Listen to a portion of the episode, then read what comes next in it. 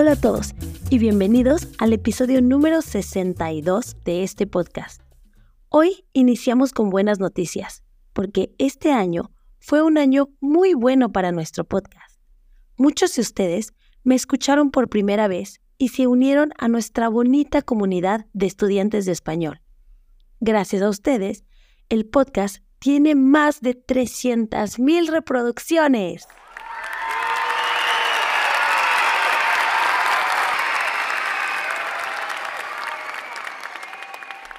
Además, Patreon acaba de abrir una sección de chat gratuita donde podemos platicar de los episodios, me pueden hacer preguntas, podemos elegir temas nuevos y conversar sobre cualquier duda de español que ustedes tengan.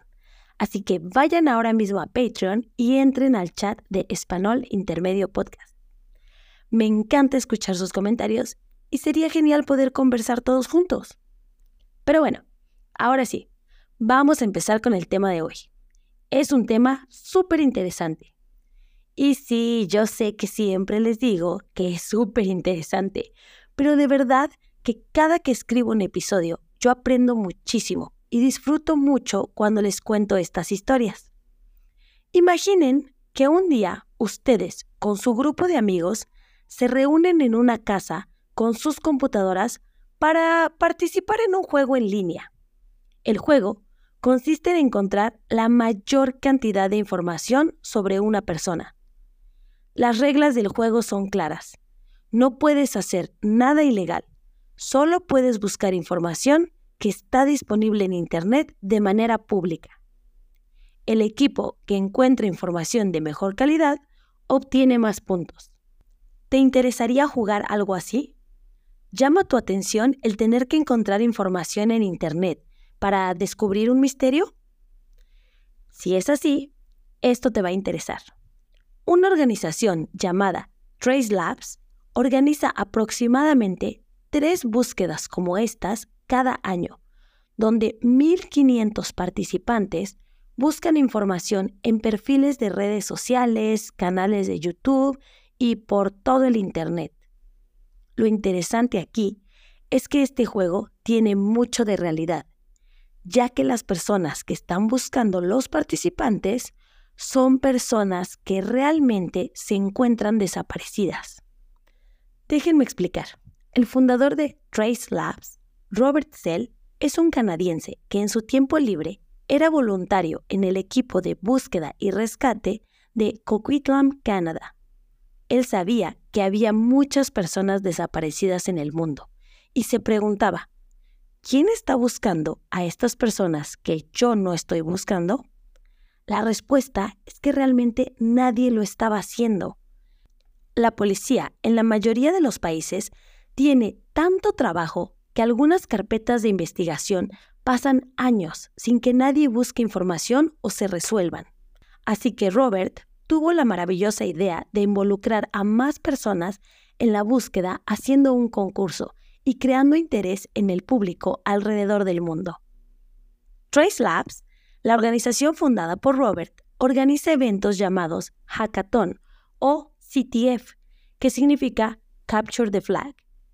Aquí los participantes obtienen la información que tiene la policía sobre una persona desaparecida y ellos tienen que encontrar pistas e información que puedan ayudar a resolver el caso o que simplemente los acerque un poco más a la resolución. Cuando una persona está desaparecida por años y no hay nadie trabajando para encontrarlo, esto puede ser muy frustrante para las familias.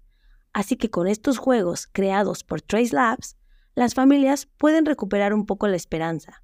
Encontrar a una persona desaparecida no es algo fácil, pero este tipo de eventos ayuda a tener mucha más información y acerca a la policía a una resolución, sobre todo porque son casos que tienen muchos años sin tener información nueva. El día de hoy les voy a platicar de un chico llamado Cody Bernardi, quien ha participado en varios CTF con Trace Labs. En su canal de YouTube, él cuenta su forma de encontrar información y es en verdad muy interesante. Uno de los casos que tuvo que buscar fue el de un hombre desaparecido, donde la información que tenía la policía era muy poca. Básicamente, la policía solo sabía que tenían que buscar a un hombre de piel negra con muchos tatuajes. ¿Están de acuerdo que la descripción era muy mala? Cody nos cuenta que logró encontrar el canal de YouTube de esta persona y pasó horas escuchando las canciones de rap para poder conocerlo mejor. Desafortunadamente, no fue suficiente para resolver el caso, pero aportó al menos 30 datos importantes. Y recuerden que hay alrededor de 1.500 personas jugando al mismo tiempo. Esto es un gran avance para la investigación. Imaginan, 1.500 personas dando aproximadamente 20, 25 buenas pistas cada uno. Ellos buscan en perfiles de Facebook o Instagram de los familiares. También pueden buscar en páginas donde muestran, por ejemplo, la última conexión de una cuenta específica en un perfil de Xbox. De hecho, la novia de Cody participó en un CTF y logró dar suficiente información a la policía para cerrar un caso. Encontró en perfiles de redes sociales de personas cercanas al desaparecido y se dio cuenta que estaba vivo y que quizá no quería ser encontrado. Cody comenta que muchas personas desaparecen porque quieren cambiar su vida y realmente no quieren ser encontradas. Al final para la familia puede ser duro, pero es mejor saber qué sucedió y poder darle un cierre a un problema. Me gusta mucho la idea de pensar que personas con habilidades de búsqueda en Internet se reúnen para ayudar a la policía a encontrar información sobre desaparecidos. ¿Les gustaría a alguno de ustedes participar en uno de estos juegos? ¿Qué personas tendrían en su equipo? Si están interesados en ser parte de los CTF, hay muchos canales de YouTube que te pueden ayudar a entender cómo funciona todo y te enseñan a buscar la información en Internet. En la página de Trace Labs puedes ayudar como voluntario, haciendo una donación o incluso puedes formar parte de los CTF como juez y evaluar la calidad de la información presentada por los equipos. Creo que puede ser algo muy interesante y que muy pocas personas conocen. Si alguno de ustedes ha participado en estos eventos, por favor, compartan su experiencia. De igual manera, les voy a dejar los videos y la página de donde obtuve toda la información para que puedan escuchar más si están interesados.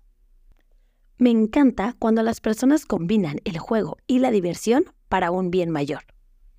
Antes de terminar, quiero decirles que el próximo episodio de nuestro podcast será el domingo 17 de diciembre, ya que la siguiente fecha programada sería Navidad, y al menos en México son fechas muy ocupadas.